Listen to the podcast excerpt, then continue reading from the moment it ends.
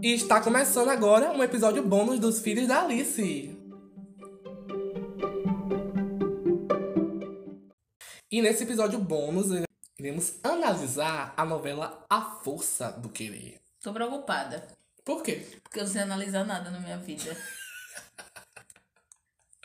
Auge, nega. Então, a, a novela Força do Querer teve sua primeira exibição em 2017. E agora, devido à pandemia do coronavírus e a dificuldade de poder gravar nesse tempo, né? A Rede Globo está reprisando ela agora. Exatamente, né? E por mais que esteja reprisando de novo, eu acho que uh, todo mundo tá assistindo, sabe? Como se fosse a primeira vez, assim. Eu vejo as pessoas comentando algumas coisas, ah, o que, é que vai acontecer com fulano e tal. Acho interessante essa perspectiva de trazer a novela novamente. Ah, você achou, foi? Porque, tipo, na minha bolha, eu vi que, tipo, o contrário, pouca gente acompanhando, porque, tipo, muita gente, como tá fresco ainda na cabeça das pessoas, aí muita gente não tá deixando meio de lado. Ah, já assisti, já vi e tal. Até que até tá refletindo na audiência. Que não tá dando a mesma audiência que a anterior a essa novela tava dando, né? Tava no auge da audiência. Não que esteja baixa, mas não tá um sucesso, vamos dizer assim. Não, com Como certeza foi na não. primeira- Realmente, né? Exibição. Cara, quando eu penso na novela Força do Querer, só vem Bibi na minha cabeça. Só, gente. Vem Bibi, vem a sereia, vem o Boto, sabe? Coisas super aleatórias. MMA, sabe? É um, um mix assim de histórias separadas, mas que no fundo tudo se conecta, sabe? Enfim. É Verdade. Eu acho que foi bem uma salada de fruta mesmo que a Glória Pérez fez. A Glória Pérez é a autora dessa novela. Ela, tipo, fez uma novela com três protagonistas mulheres. Uma que é a Bibi, que depois descobre que ela é casada com um cara, depois descobre que ele é um traficante. Tem a Jaisa, que é, um polici é uma policial, que, tipo, tá ali sempre no encalço, no encalço desse traficante pra prender ele. E a Ritinha, que é uma sereia, uma menina que sonha em ser livre, ser sereia, nadar com os botos, e é isso aí. Não sei porquê, gente, mas eu não suporto a Ritinha. Aí eu preciso falar da Ritinha, viu? Porque eu acho que ela é meu espírito. Corta isso, porque vai contra o que eu disse no, no episódio da responsabilidade afetiva. Ela precisa, tipo, situar um pouquinho, ser mais responsável efetivamente, precisa. Mas eu acho ela muito segura de si, muito livre, entendeu? Que não se prende a macho. Não, isso aí Entendeu? é importante mesmo. Ela se coloca tá em primeiro parabéns, lugar, Ritinha. Tá de ela parabéns. se ama e tal, essas coisas. Tanto que no final, dando spoiler, né? Ela não escolhe nenhum nem outro, né? Porque geralmente sempre as mulheres são colocadas nessa posição, né, em novela. Sempre terminar com um homem. Terminar um final feliz, Uhum. né? Ela escolheu ela mesma, ficar com ela mesma e viver a vida dela. Lindíssima autoestima. Até o filho ela jogou pro criar sozinho. Aí não dá, você tá vendo, gente? Desculpa, Ritinha. Às vezes não dá pra descer. Continuemos. Eu, eu sempre gostei muito de Geisa, apesar que algumas pessoas da minha bolha tinham antipatia na época. Mas sempre gostei, assim, da figura dessa mulher, assim, pra frente, moderna, tipo, dona de si, tipo, sabe, lutadora. Enfim, fazendo coisas que são atribuídas normalmente a homens, né? Eu me lembro que uma vez eu tava assistindo e aí é, alguém próximo a mim falou, né? Ah, mas ela não tinha que estar em tal função porque ela é mulher. Oxi, E aí- machista. Exatamente. E aí eu fiquei pensando, nossa, mas que bom que tá passando isso na novela. A pessoa assistindo vai deixar de pensar dessa forma, né? Olha, realmente, a característica que essa personagem tem é muito boa, né? Mas eu acho ela uma personagem chata. Muito chata, muito cheia de problema. Aquele namoro dela com o Zeca também. É, é outra, outra chatice que não me desce, enfim. Nada mais. Choices. Enfim, nada contra a Geisa, tá? Pra mim, ponto, outros pontos positivos que a novela teve foi, sem dúvida, tratar da questão do, do, do trans, da trans, né? A Ivana.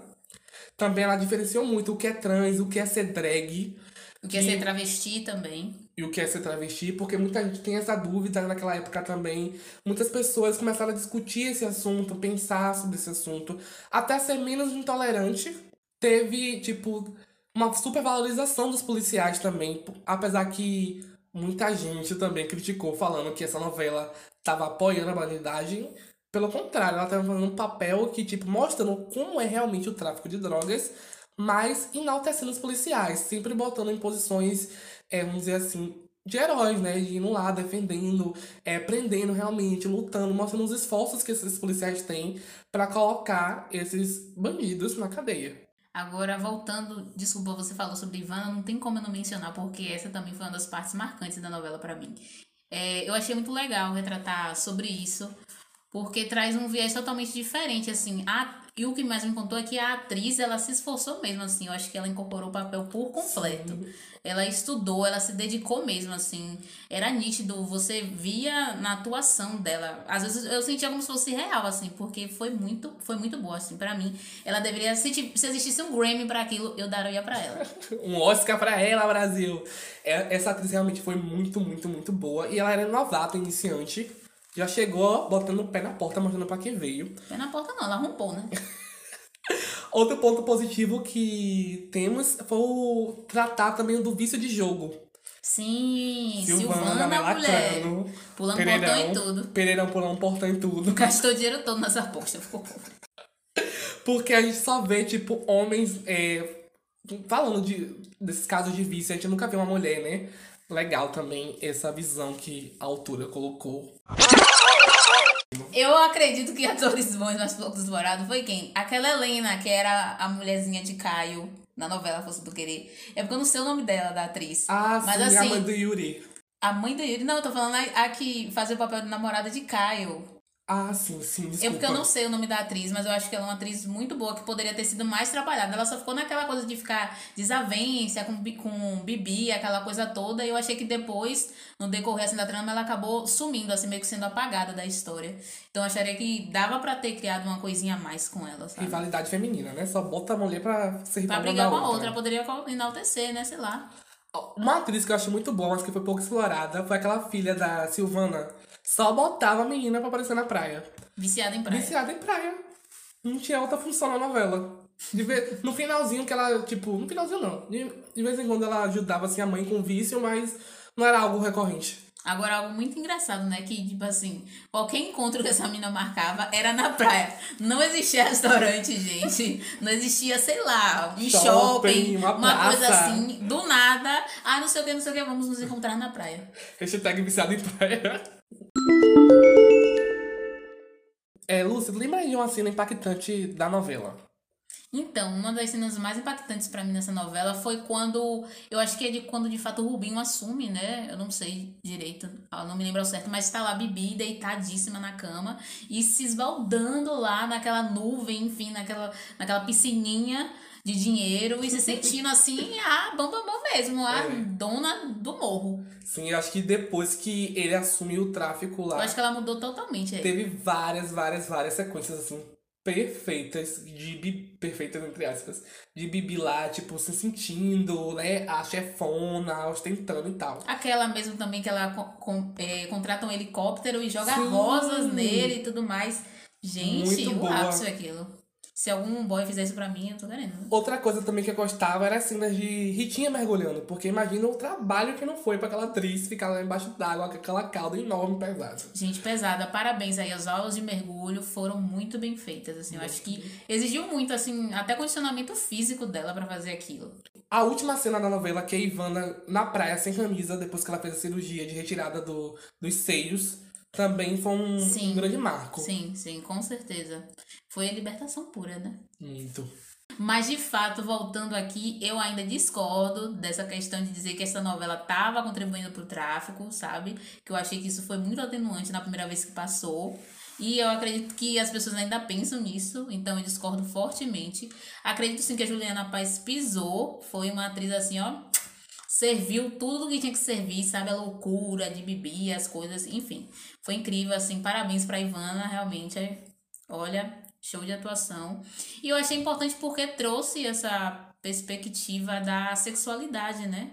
Que vai muito além, às vezes, da pessoa até se entender enquanto indivíduo, enfim, o que ela realmente é. E eu gostei que mostrou todos os estágios, né? No decorrer da, da trama toda, foi mostrando cada estágio que a Ivana foi passando. Isso foi muito legal.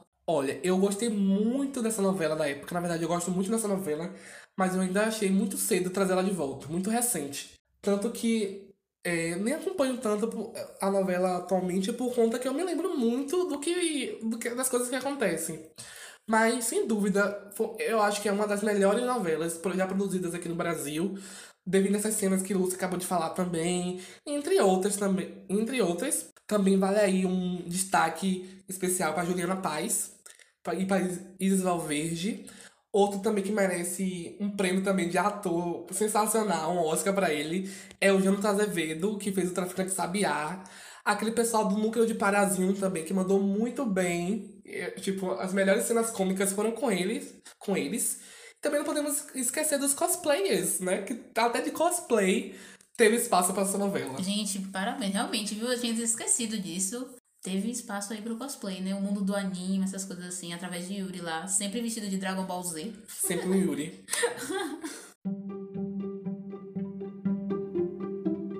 É isso, gente. Como a gente falou no início, a Força do Querer é uma grande salada de fruta que abordou diversos temas e de uma forma muito coesa. Tá de parabéns.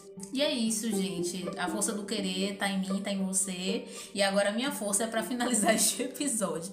Então é isso, a gente fica por aqui. Espero vocês no próximo bônus do Filhos da Alice. Afinal, Somos todos Alice!